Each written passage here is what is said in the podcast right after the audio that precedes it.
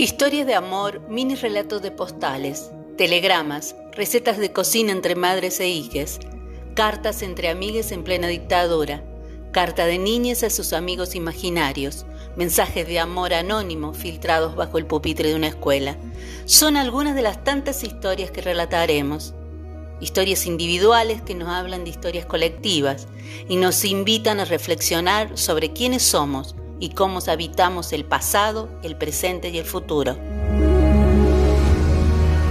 Esto es Postdata, curiosas historias relatadas en carta.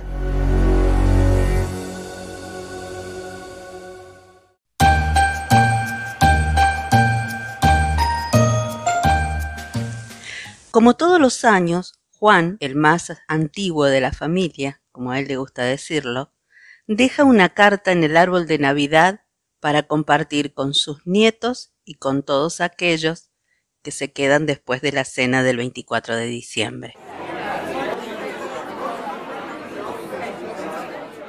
No todos los años las cartas son iguales. A veces nos deja una receta, otras nos comparte alguna aventura de sus años mozos. Esta vez nos dejó una historia. En la isla de Turó vivía un hombre y una mujer en medio de una austeridad absoluta. Durante toda su vida, el hombre solo llevó camisas hechas de costales. En invierno, y por no calentar la casa, los dos se sentaban ante la puerta del establo abierta y aprovechaban el calor del ganado.